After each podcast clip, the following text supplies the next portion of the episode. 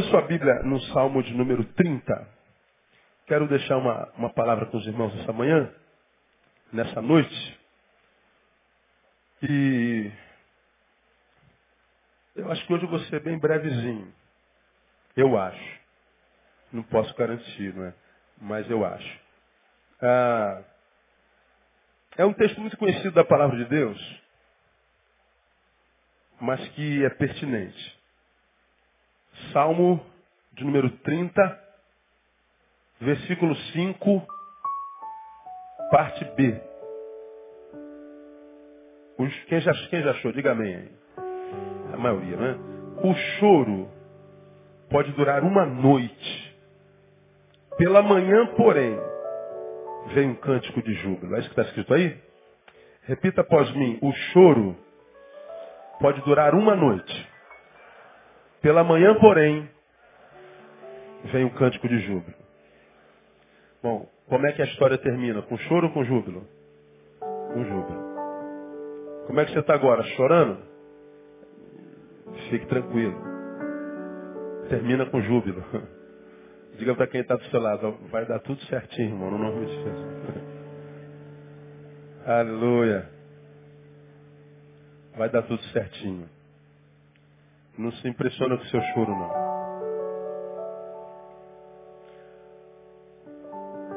Eu não sei como é que você vê o choro, mas ao longo dos anos, nesses anos todos lidando com gente, a gente percebe que nós seres humanos, a maioria de nós vemos o choro como uma coisa negativa. O choro lembra que tipo de sentimento? Qual é? Tristeza. Mas a gente chora só de tristeza? Não. A gente chora de quê? De alegria.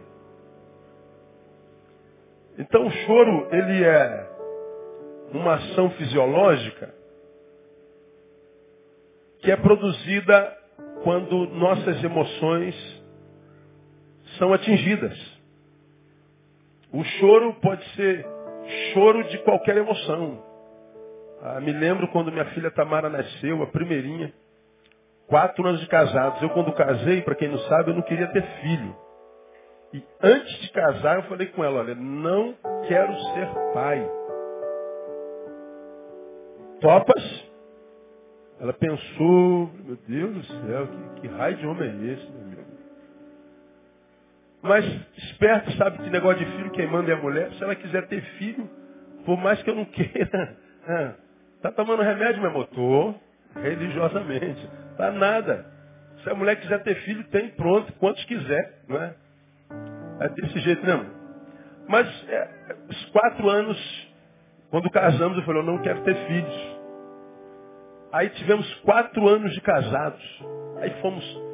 Eu acho que ninguém que casa deve ter filho logo, que é para curtir o casamento, o namoro agora. O namoro que pode tudo, né? Sem culpa, né?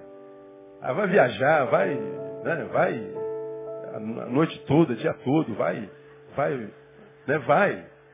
E curte. Curte a vida. Mas você é crente, no namoro não podia, enquanto fazia era sempre, é pecado, né? E o, o diabo está olhando, é uma culpa de 15 minutos de prazer, três semanas de culpa, de, de, de remorso. Casou, não tem filho já, vai curtir, vai, vai passear, vai viajar, compre. E, e, depois você tem filho. Não, nós fizemos tudo isso. Aí no quarto ano a gente achou que estava faltando alguma coisa já. Aí eu mesmo disse para André, meu amor, você ainda tem desejo de ter filho? Ah, o que, você acha? E ela, claro que tinha, então nós encomendamos Tamara. Tamara foi planejadinha, bonitinha. Menina ou menino? O que, que nós vamos pedir a Deus? Eu quero uma menina, eu também. Aí nós pedimos uma menina ao Senhor e veio Tamara. Nasceu de cesariana e eu vi a cesariana, isso há 22 anos quase atrás. Eu me lembro quando, quando vi Tamara pela primeira vez. É uma emoção louca, inexplicável. Quem se lembra do nascimento, principalmente do primeiro filhote? Deixa eu ver aqui. Dá para esquecer? É, é, dá para esquecer isso? Não? Não dá. Então Tamara vinha chorando e eu chorava junto. Só que o choro era de alegria, de realização, de efusividade. As emoções foram mexidas, remoídas, removidas, revolvidas, e o choro vem. Deus sabiamente colocou no canto dos nossos olhos um canal chamado canal lacrimal. Você não vê, a não ser que você puxe um pouquinho o olho e veja bem assim decididamente, senão você não vê, ele está lá, você não vê nunca, mas está lá. Deus sabia que as nossas emoções produziriam, seriam materializadas na água, na lágrima. Agora, ao longo dos anos, o choro se transformou no símbolo da tristeza. Se você encontrar com alguém, em qualquer coletivo, num culto como esse, chorando no cantinho, você cheio de misericórdia vai sentar do lado do irmão. Qual é a pergunta que você faria? Você está com algum quê? Problema? Por que você acha que ele está com problema? Porque ele está chorando. O choro é sinônimo de tristeza, de problema. Nós demonizamos o choro. Nós distorcemos a visão do choro. E olha que a Bíblia diz, Mateus capítulo 5, versículo 4, se eu não me engano, bem-aventurados os que choram.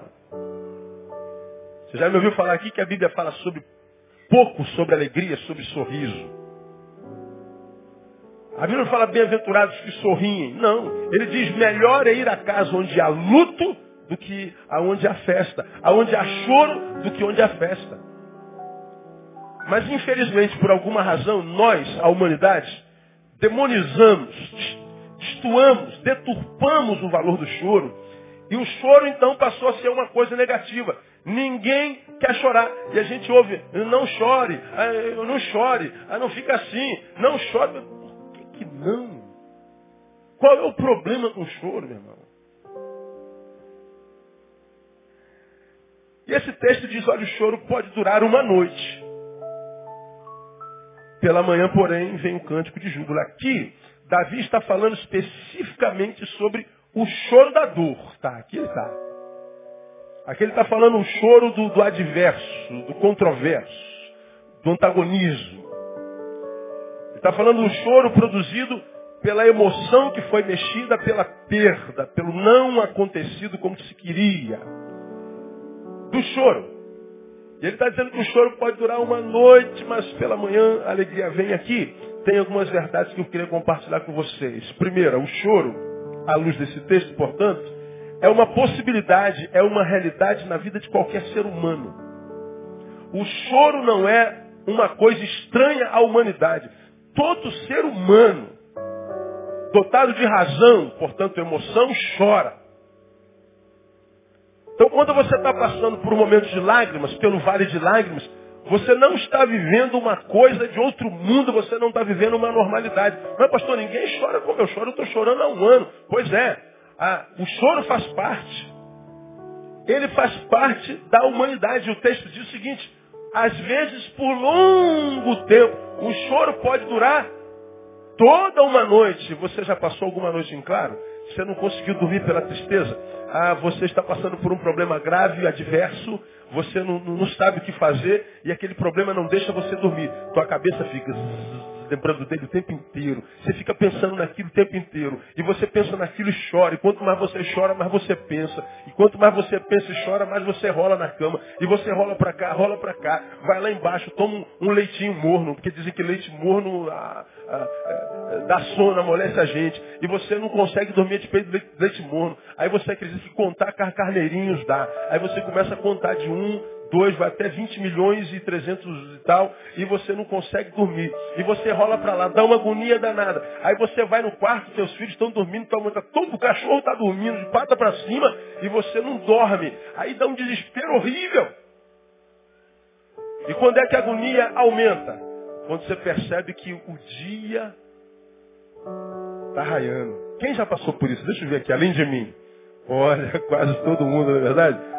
O dia está raiando e o teu dia está cheio. Você tem que sair para trabalhar daqui a pouquinho. E você não dormiu, meu amigo. Que desespero. A noite se torna uma eternidade. É longa. Quando o texto diz, ó, o, o choro pode durar uma noite. Está falando assim, ó, o choro faz parte. Ele vai te alcançar. E mais, há vezes que ele alcança e fica contigo por muito tempo, uma noite inteira. Você sabe que um dia para Deus é como mil anos e mil anos como um dia. Então ele está falando que a noite longa pode ser muitas noites, pode ser um período da tua história. O choro pode fazer parte da nossa cronologia, do nosso, da nossa história por muito tempo, por longo tempo. Isso é uma realidade. Portanto, o que nós aprendemos aqui primeiro é que negar a realidade do choro ou amaldiçoar a sua existência na nossa vida é um equívoco grande. Por que eu estou pregando sobre isso? Eu atendi alguém. E, eu, claro que o, o, meu público é resultado dos, do, do, do, que eu colho durante a semana ou nas semanas anteriores. Eu vou ministrar a vocês o que eu colho de vocês. As necessidades que eu percebo são as necessidades que eu coloco na mão de Deus, pedindo a Deus que dê uma resposta para você no domingo. Que eu vou pregar domingo que vem, nos próximos domingos, eu colho nessa próxima semana a gente vai reproduzindo, a gente vai se retroalimentando. Deus vai tratando de cada um de vocês conforme a necessidade de cada um de vocês. E essa semana atendi alguém que disse assim, pastor, eu não aguento mais chorar. Eu não aguento mais, eu amaldiçoo esse choro na minha vida. O choro para mim virou um símbolo de desgraça. Eu não aguento mais chorar. O choro é uma maldição. Eu falei, não fale isso. Não amaldiçoe a existência dele na sua vida e nem negue a sua realidade, porque faz parte da vida de qualquer um. Aí engraçado, depois que eu atendi essa pessoa, eu fui para casa ouvindo uma música na, na, na, Jornal do Brasil, não sei de quem é aquela música, que a frase é assim, ó, é, triste é não chorar. Triste é não chorar. A música é linda, eu não, não sei quem canta aquela música. Alguém conhece alguma música que diz essa frase aí? Triste é não chorar? Linda música, linda. Eu falei, é verdade. Tristeza não é chorar, tristeza é quando a gente já não consegue mais chorar.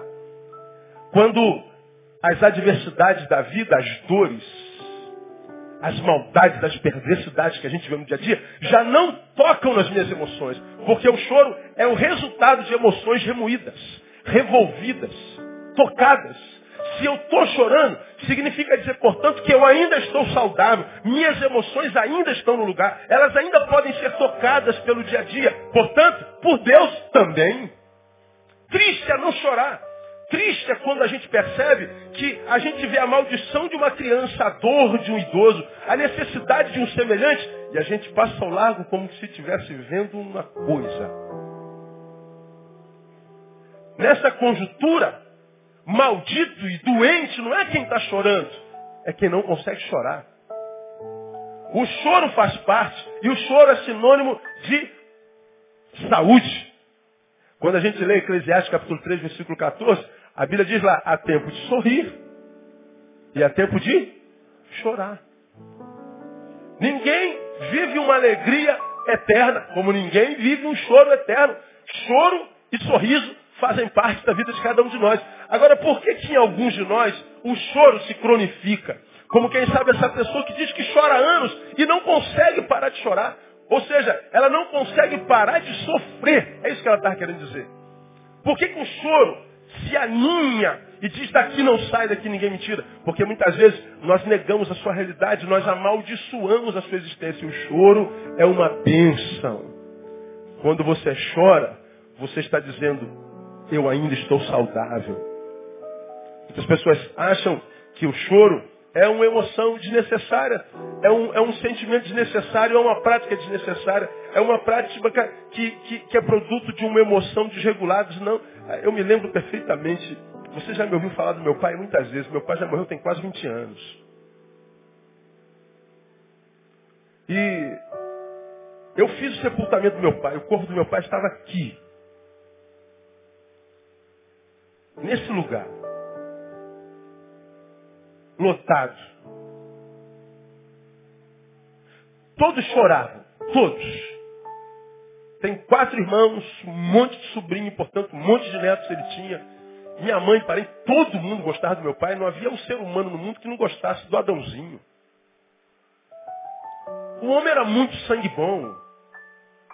E todo mundo chorando. Meu pai morreu com 64 anos, novos. Todos os cabelos pretos, olha os meus. Nunca vi ter uma febre, uma gripe. Nunca vi meu pai doente. Ele vai viver até Jesus voltar. Vai me enterrar três vezes. Não, meu pai morre aos 64 anos de uma forma assim sobrenatural. E eu não entendo a morte do meu pai. Todo mundo chora, todo mundo questiona, todo mundo verte lágrimas. Mas naquela instância eu ainda era muito imaturo e achava que pastor não era humano. E até aquela época o PR sepultava o Neil. O Neil tinha que vestir máscaras. Quando a humanidade do Neil precisava ser revelada, vivida, o pastor não deixava. Todo mundo chorando, mas o pastor não chora. O pastor tem que consolar todo mundo. O pastor está na força do Espírito. O pastor é um ET. Né? O pastor não é um ser humano. E a gente vai fingindo que é aquilo tudo mesmo. Achando que é para a glória de Deus nada. Na verdade, é imaturidade. É um menino preocupado com a sua imagem. Com o que vão dizer dele. E já fui assim durante muito tempo na minha vida. Porque se meu pai morre hoje, você ia me ver babando aqui, não queria que vocês morressem, vocês todos também. E eu ia chorar. Porque não chorei, no dia seguinte eu não consegui levantar. Todos choraram levantaram bem. Eu não chorei. No dia seguinte, meu corpo estava todo teso, minhas mãos, meus dedos não dobravam. Meu pescoço, meu corpo estava teso. Uma dor insuportável. Eu só piscava os olhos. Andréia, preocupada, meu amor, o que está acontecendo contigo? Eu falei, amor, fica tranquilo, meu corpo está chorando. Ontem eu não chorei. Minhas emoções não saíram pelos olhos, pelas lágrimas, porque não foram vividas, foram sublimadas. Foram negadas, minhas emoções foram proibidas. Eu neguei a minha dor. Mentindo equivocadamente, eu neguei a minha dor. E no dia seguinte eu não conseguia me mexer, com dores homéricas, eu nunca tinha vivido aqui na minha vida. E falei para André, me dá dois Dorflex. E me dá um tempo, daqui a pouco eu volto, eu dormi. Voltei só no outro dia. Perdi um dia na minha vida precioso que podia estar com minha mãe, com meus irmãos, meus sobrinhos, minha esposa. Podia estar consolando, sendo consolado, mas porque me reneguei a viver um sentimento humano, chorar, simplesmente chorar. Fiquei teso, poderia ter vivido um infarte, ou infarto, como você quiser. As emoções poderiam ter sido canalizadas para o coração. E quanta gente morrendo aí de infarto, porque não chora, porque não põe para fora, porque não exterioriza, não suporta. E esse negócio vai ter que desembocar em algum lugar. E há muita gente, como aquela mulher dizendo, eu amaldiçoo o choro. Não amaldiçoe seu choro. Seu choro é uma bênção, meu irmão. Enquanto você está chorando, você está dizendo ainda continuo saudável. Enquanto você está saudável, o Espírito Santo age em você. E se o Espírito Santo agir em você, logo, logo esse choro acaba no nome de Jesus e a alegria vem. Diga para quem está do seu lado, não renegue o teu choro, meu irmão.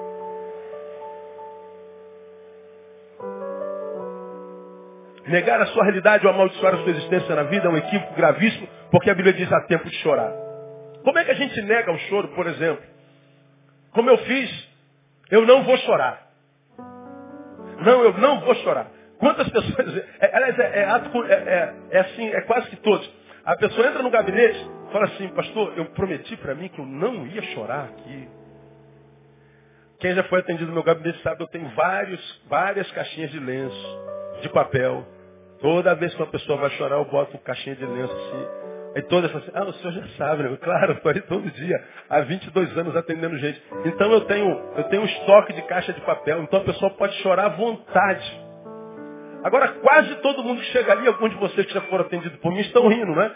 Por quê? Porque a gente chega ali e diz assim, não, eu não vou chorar. Eu prometi que não ia chorar. A pergunta é, por que, que você tem problema em chorar? Qual é o problema? Da onde veio esse preconceito com o choro, irmão? Você nunca parou para pensar nisso já?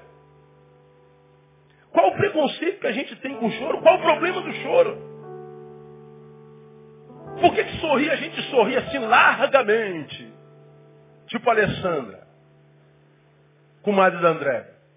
Já viram a Alessandra sorrindo? Dá uma gargalhada escandacarada. Meu Deus do céu, que escândalo. Ela não está aí hoje. De manhã ela estava, né?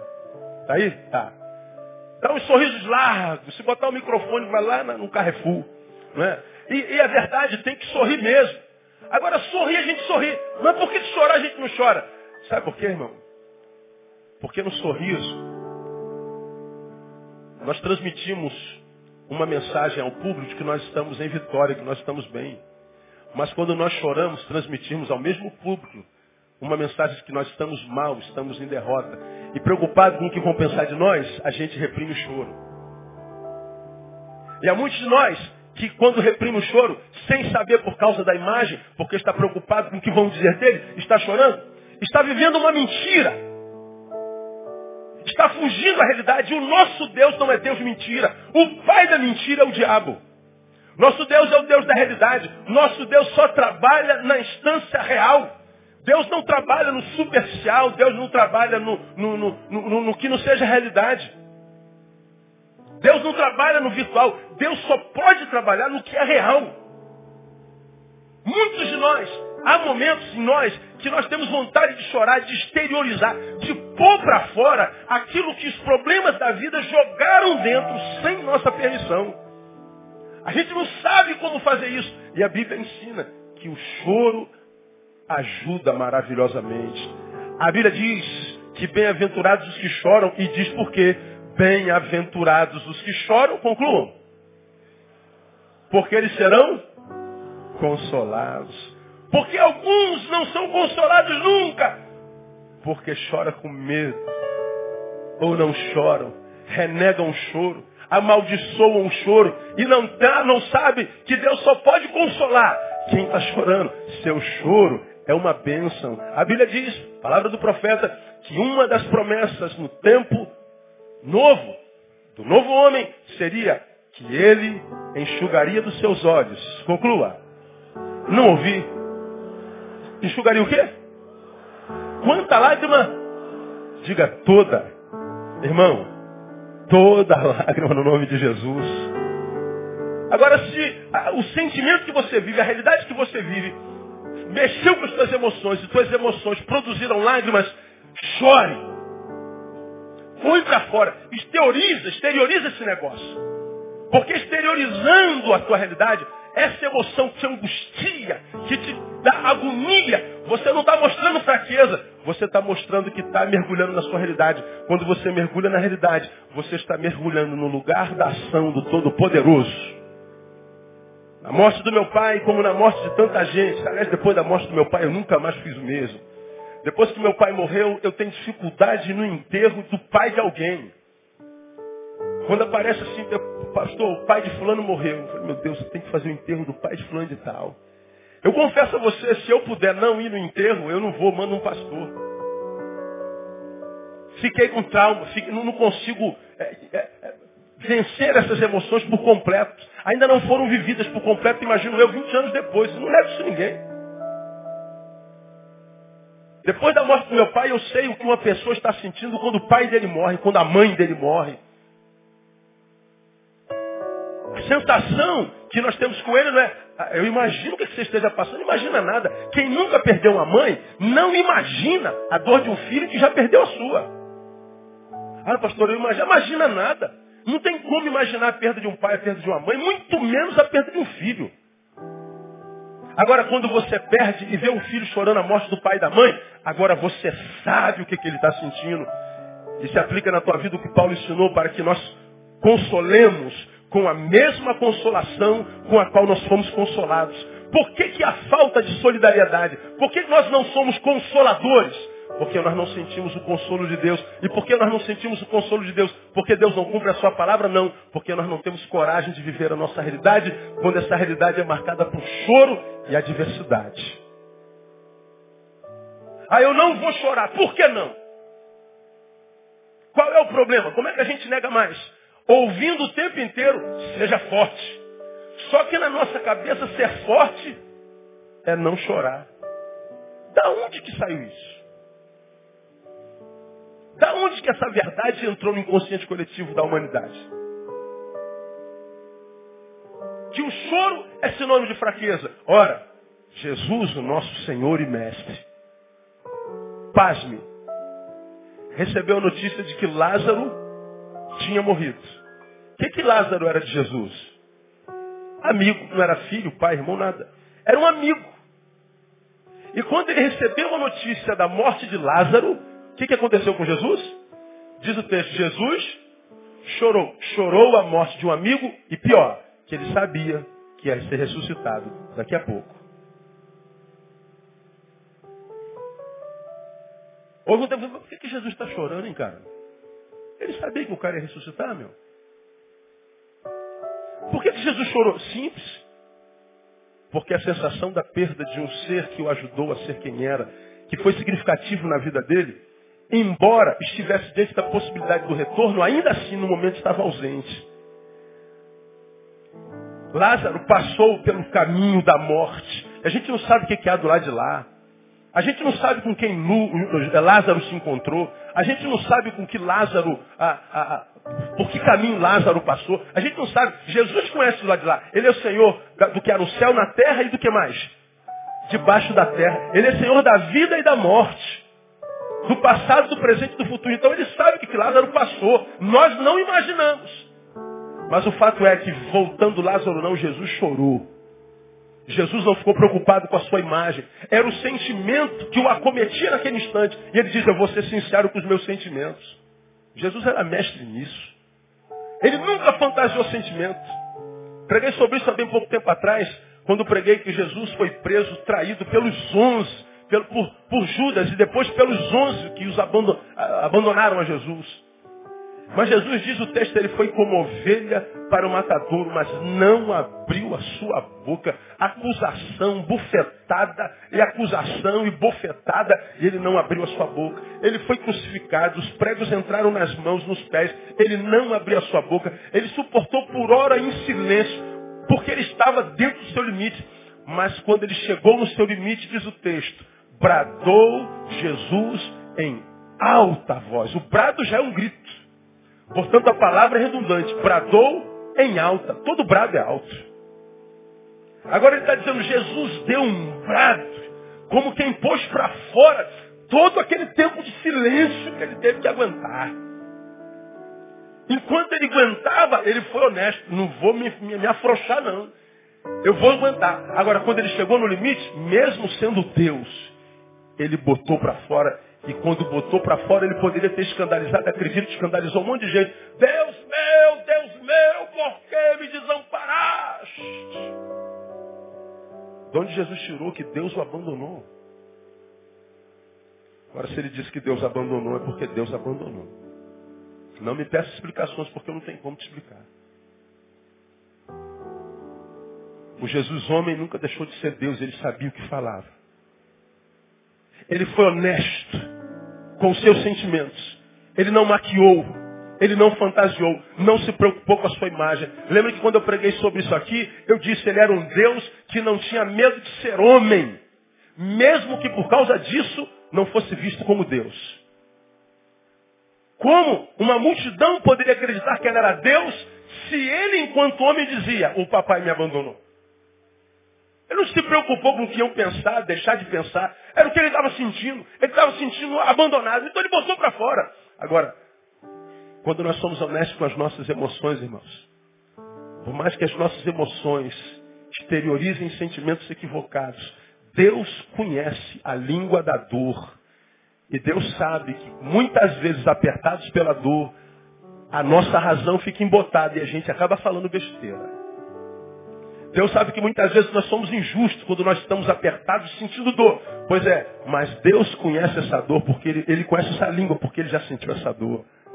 O que Deus não suporta é mentira. O que Deus não suporta é hipocrisia. De nos escondermos atrás de uma religiosidade, de um cargo, sem termos, por causa do cargo e da religiosidade, a coragem de viver o que nós estamos sentindo. Meu irmão, não negue a tua dor. Não negue o teu choro. Eu já ensinei os irmãos e preguei sobre isso. Isso tomou o Brasil. Essa frasezinha que eu disse lá naquele CD do, do, do Trazendo a Arca no Maracanãzinho. Não é pecado estar fraco. O pecado é se entregar à fraqueza sem luta. Deus não tem problemas com a nossa fragilidade porque Ele sabe que nós somos frágeis. O que Ele não suporta não é a nossa fraqueza, é a nossa hipocrisia.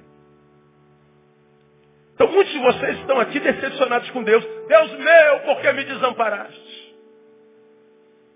Mas não tem coragem de colocar isso para fora com medo do que vão dizer. Você não precisa fazer isso em público. Mas um conselho do pastor, do teu pastor nessa noite, se você está assim, se você está apertado, se você não está suportando, se você não está no limite, experimente entrar no teu quarto e fazer diferente. Fazer o que você tem feito há muito tempo, orar, Senhor. Mas faz diferença. Bota para fora o que você está sentindo de verdade. Não tenha medo de escandalizá-lo, nem de gerar ira nele, não, porque ele conhece a língua do coração. Ele não se ofende quando você diz a verdade. Ele não diminui porque você disse, Deus, eu estou chateado contigo. Não, ele conhece essa língua. E quando você for viver a verdade, você vai ver que o Deus de toda a verdade vai se manifestar de uma forma diferente na tua vida, no nome de Jesus. Porque muitas vezes, irmãos, nós entramos no nosso quarto para orar e dizemos assim, Deus, eu sou grato pela dor que eu estou sentindo. Muito obrigado por ter levado meu filho, Senhor. Obrigado porque meu namorado ficou com a minha melhor amiga. Glória a Deus. Agora eu estou sem namorado e sem amiga. Muito obrigado. Eu estou feliz. Mentira, irmão. Deus, eu estou chateada. Estou com vontade de matar minha amiga e meu namorado. Eu não vou fazer isso porque eu sou tua serva, mas a vontade é essa. Deus, eu te agradeci até ontem porque meu vizinho ele bota essas músicas funk aí no muro virado para cá. Obrigado porque eu tenho ouvido. É melhor ouvir isso do que surdo, ser surdo. É, nada, Senhor, eu estou com vontade de jogar fogo na casa dele. De madrugada eu vou jogar um, um querosene com, e vou queimar a casa dele, desgraçado. É o que eu estou sentindo. Aí você fala assim, você acha que Deus meu Deus, eu estou escandalizado contigo. Você acha que Deus já não sabe disso, irmão? Você acha que Deus não sabe que você está com raiva de dentro, mas religiosiza tudo? Senhor, eu quero abençoar o meu vizinho. Ô oh, Senhor. Aí Deus fala assim, ah, tu quer abençoar o teu vizinho. Tua boca não está falando daquilo que teu coração está cheio. Agora, quando você vive a verdade, Deus, é isso aqui. O senhor está vendo aqui que eu estou É isso aqui, Deus. Não adianta fantasiar, não adianta mascarar para o senhor. O senhor conhece meu interior. Então tem misericórdia de mim. Age com misericórdia, me perdoa por esse sentimento. Quando você viver essa verdade, não negando a tua realidade, não negando a tua dor, você vai ver que Deus vai se manifestar de uma forma diferente na tua vida. Eu quero profetizar que isso começa hoje à noite, no nome de Jesus. Que a tua história começa a mudar hoje. Quando é que a gente nega? Eu não vou chorar. Segundo seja forte, eu serei forte. Quem disse que os fortes não choram? Quem disse? Quem disse que os brutos não choram? Você quer saber? Para o cara chorar, meu irmão, tem que ser muito macho. Para o cara dizer eu estou com medo, tem que ser muito corajoso. Só os fortes fazem isso porque os fracos fantasiam. São tomados pela hipocrisia. Então não negue o teu sentimento. Segundo, não amaldiçoe o teu choro. Maldito o dia em que eu nasci. Ah, como eu já ouvi isso na minha vida. Por que você está dizendo que teu dia, o dia que você nasceu é maldito? Porque hoje, e olha que esse dia de hoje está longe do dia que você nasceu, né? Entre hoje e o dia que você nasceu tem o quê? 40 anos. Alguns de vocês 60. Alguns até 80. E você diz, amaldiçoou o dia que eu nasci. Mas por quê? Porque hoje, tanto tantos anos e tantos milhares de dias depois, você está vivendo um tempo de choro e você permitiu que o inconsciente coletivo da humanidade convencesse você de que o choro é símbolo de maldição, que o choro é símbolo de abandono, que o choro é, é, é o arquétipo da tristeza. Equívoco. Não tem nada disso escrito em lugar nenhum, de que choro é sinônimo de tristeza, que é sinônimo de abandono. Agora, o que a Bíblia diz é que o choro faz parte. Você está dizendo que por causa do que você está vivendo agora, você amaldiçoa o dia que você nasceu. Mas peraí, entre o dia que você nasceu, houveram muitos e muitos dias que você não chorou. Quando você diz, eu ouvi isso há pouco tempo, amaldiçoa o dia que eu nasci, você está dizendo assim, ó, eu, eu, eu, eu, eu não louvo o teu nome pelo marido que eu tenho, pelos filhos que eu tenho, pela saúde que eu tenho. Porque se você nasceu, louvado seja o nome do Senhor por isso, porque você nasceu, você tem um filho que tem. Quem tem um filho que diz assim, o meu filho é uma bênção? Diga assim, o meu filho, meu Deus do céu, é uma bênção na minha vida. Amém ou não amém? E se você não tivesse nascido, teu filho teria nascido? Não. Se Deus dissesse, filho, vamos fazer o seguinte, eu vou levar teu filho e a tua dor acaba. Você preferia ficar com dor ou com filho? Com dor e filho. É como aquela mãe que no enterro do filho caçula, do filho predileto, diz assim, minha vida acabou. Meu filho morreu e minha vida acabou. Ela tem outros quatro filhos. Peraí. Como que a sua vida acabou, mãe?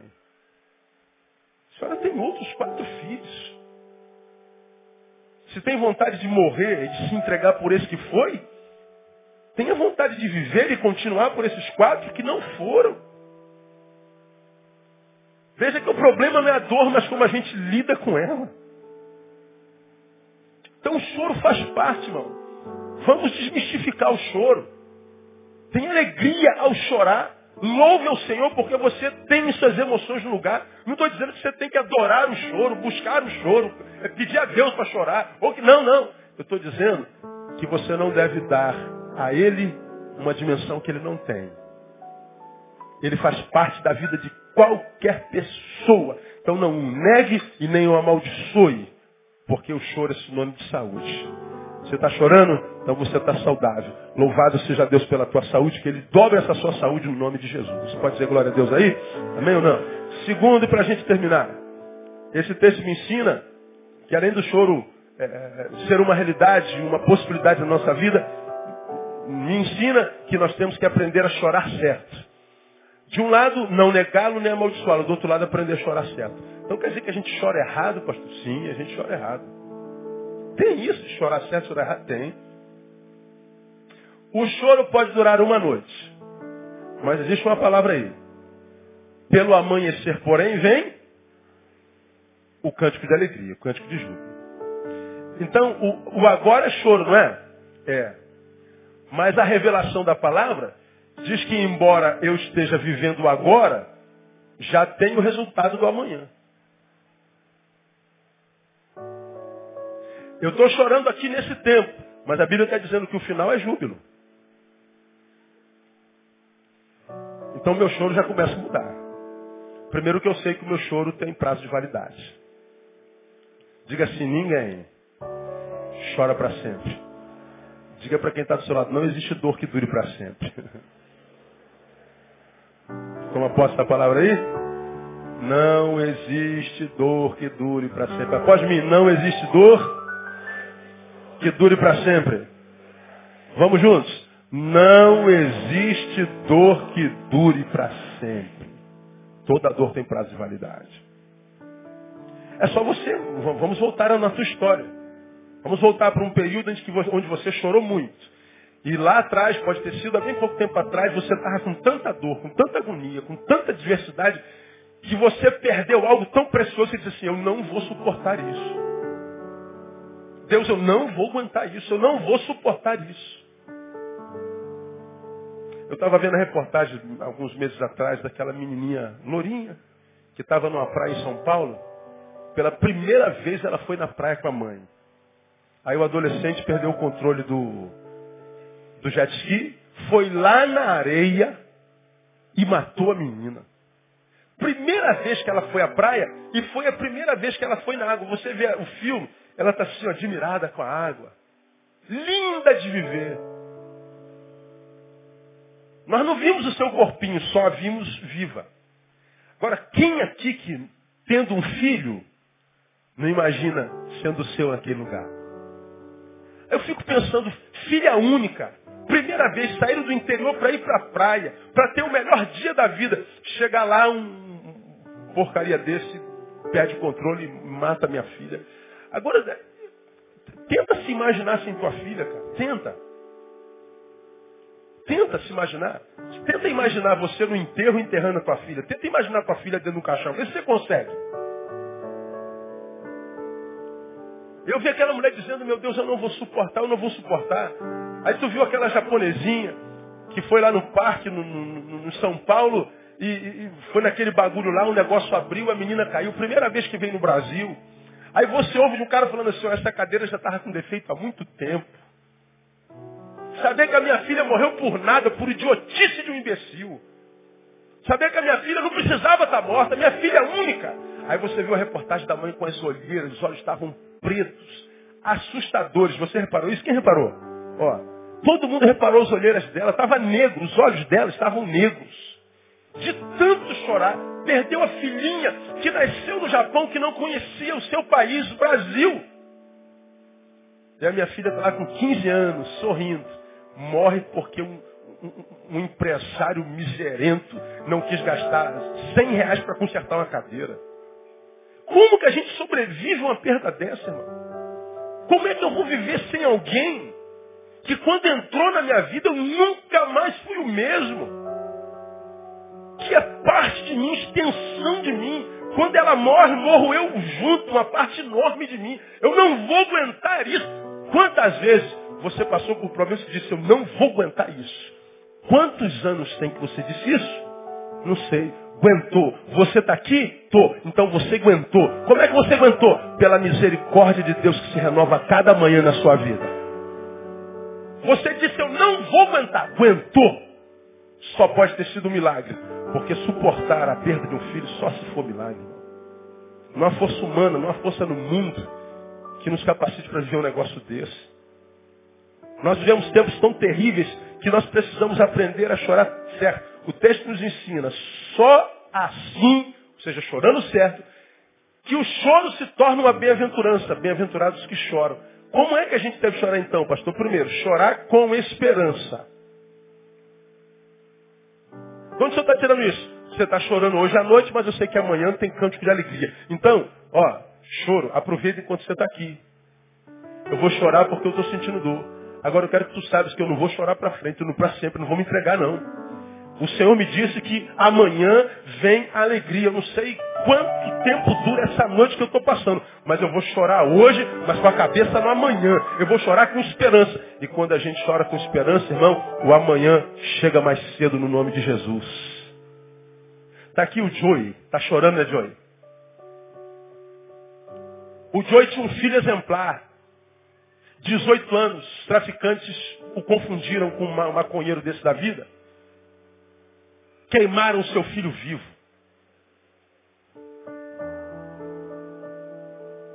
Como suportar um negócio desse? Todos amavam o menino. Como é que um homem desse suporta? Está chorando ali agora debaixo da consolação do Espírito Santo de Deus. Tua mão, Walter, é a mão de Deus na vida de Joey. Você já perdeu um filho também. Sabe o que é isso? Engraçado, um está sentado do lado do outro. Coincidência? Deus sabia que eu ia pregar sobre isso hoje. E pôs vocês dois juntos, um do ladinho do outro. Para que você console com a mesma consolação com a qual você foi consolado. Isso é o Deus que você serve, meu irmão. Isso é o Deus que você serve. Chorar com esperança. O Joey vai chorar por muitas noites. Mas vai chegar um dia que essa noite acaba, ele vai lembrar do filho com saudade, mas não mais com dor. Porque ele sabe que o filho dele goza das mansões celestiais, porque era um servo de Deus no nome de Jesus.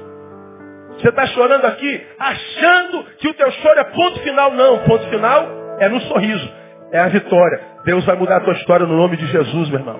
E você precisa chorar sim. Não renegue o seu choro, não negue o seu choro, não negue a tua realidade, mas chore com esperança. Porque Deus vai mudar a tua história no nome de Jesus. Diga para alguém que está do seu lado. Vai dar tudo certinho, irmão, no final. Como é que eu tenho que chorar, pastor? Além de chorar com esperança, chore com gratidão. Isto é, não olhar apenas para o que causa dor, mas também e principalmente para aquele que fará com que essa dor cesse. Porque ele está dizendo, a dor que te faz chorar, Deus está vendo. E porque ele está vendo a tua honestidade, a tua sinceridade, a tua coragem de viver a tua dor, ele está dizendo, filho, por causa da tua coragem, eu vou abreviar a tua dor. E amanhã de júbilo vai chegar. Então chore com gratidão. Porque você serve a um Deus que tem promessa de que vai mudar a história. E quem não conhece a Deus, irmão? Quem serve esses deuses foram construídos pelas suas próprias mãos, de pedra, estão pendurados nas paredes da igreja? E quem serve aquele Jesus que ele carrega no pescoço que está morto até hoje? Aonde que eles vão se refugiar? Aonde? No colo de quem? E aí você vê tanta gente se suicidando. 25 suicídios por dia. O cara não suporta. Agora a gente aprende com Paulo Filipenses 4,13. Posso todas as coisas. Em quem? Naquele que me fortalece. Ele fortalece você toda manhã. Então chore com gratidão. Porque se não fosse ele, você já tinha se prostrado, irmão. Recebi um, um torpedinho agora há pouco. Pastor, eu penso em me matar o tempo todo. Eu penso em morrer o tempo inteiro, não estou suportando mais. Não aguento mais ser como eu sou, viver o que eu estou vivendo. Penso em morrer o tempo inteiro.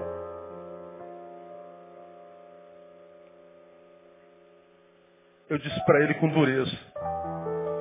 Se você pensa em morrer, não faça isso pelo suicídio. Porque talvez assim que você fechar os olhos, você abre na mesma hora, no lugar, onde você vai chorar e não tem mais esperança. Enquanto você está aqui nesse mundo, há esperança, porque o teu Deus é um Deus vivo. A morte não soluciona o problema do choro se a gente morre longe de Jesus, longe do caminho. Lá, longe dele, haverá choro e ranger de dentes.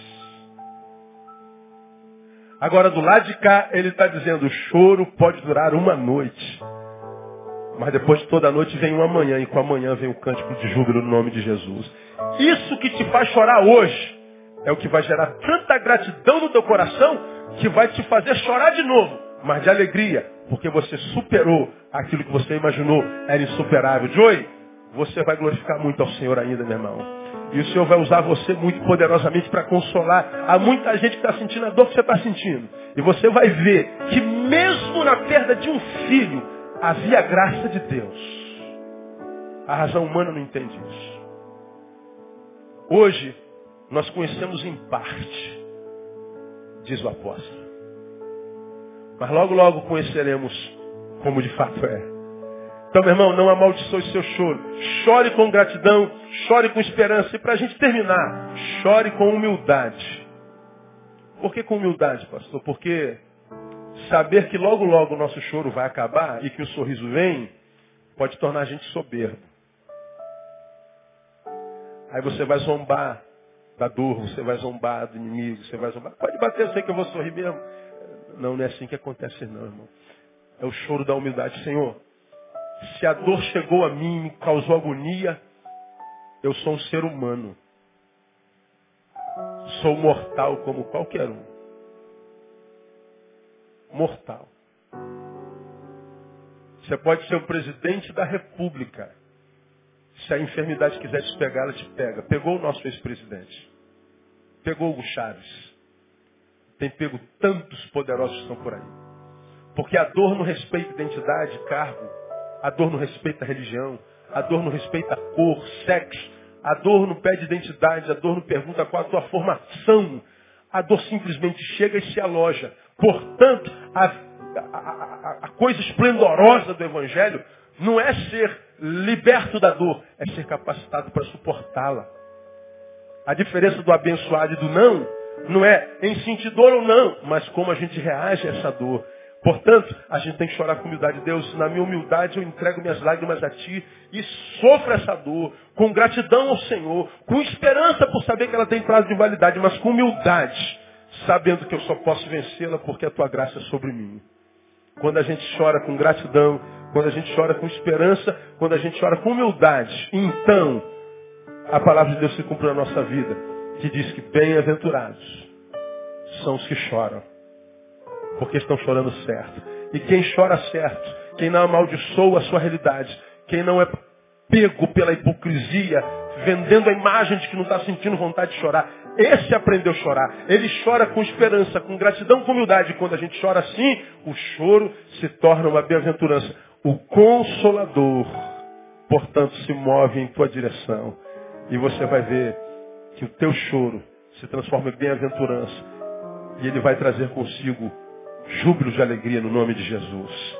E depois do teu choro, irmão, você vai ver, você nunca mais será o mesmo.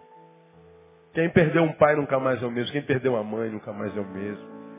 Quem sofreu um acidente está em cima de uma cadeira de roda nunca mais é o mesmo. Quem passou pelo câncer como, como, como Janequine, o galã, nunca mais é o mesmo. Perguntaram a Janequine, o que, que mudou na sua vida depois do câncer? Ele falou assim, eu agora aprendi a atentar para os detalhes. Eu agora não desperdiço um sorriso de uma criança. Eu não desperdiço, se me é possível, um abraço de um amigo. Eu não abro mão de, de, de rolar na, no tapete com o meu cachorrinho. Agora, cada expressão de sorriso e alegria que a minha vida te dá, eu não desprezo nada por causa de trabalho, por causa de dinheiro, por causa de fama. Eu quero viver cada detalhe da vida, porque a vida escorre da nossa mão sem que a gente perceba. Para ele aprendeu. A dor valeu a pena. E o médico declarou curado, diz ele. E que assim seja, para a glória de Deus, no nome de Jesus. E que o Janequine viva a melhor parte da vida dele a partir de agora, amém, amados? Voltou ao trabalho. E ele aprendeu que ele vai continuar sendo Janequine, mas diferente. Valorizando os detalhes. Valorizando os detalhes. Então pega a sua dor, transforma em escola, transforma essa dor numa professora.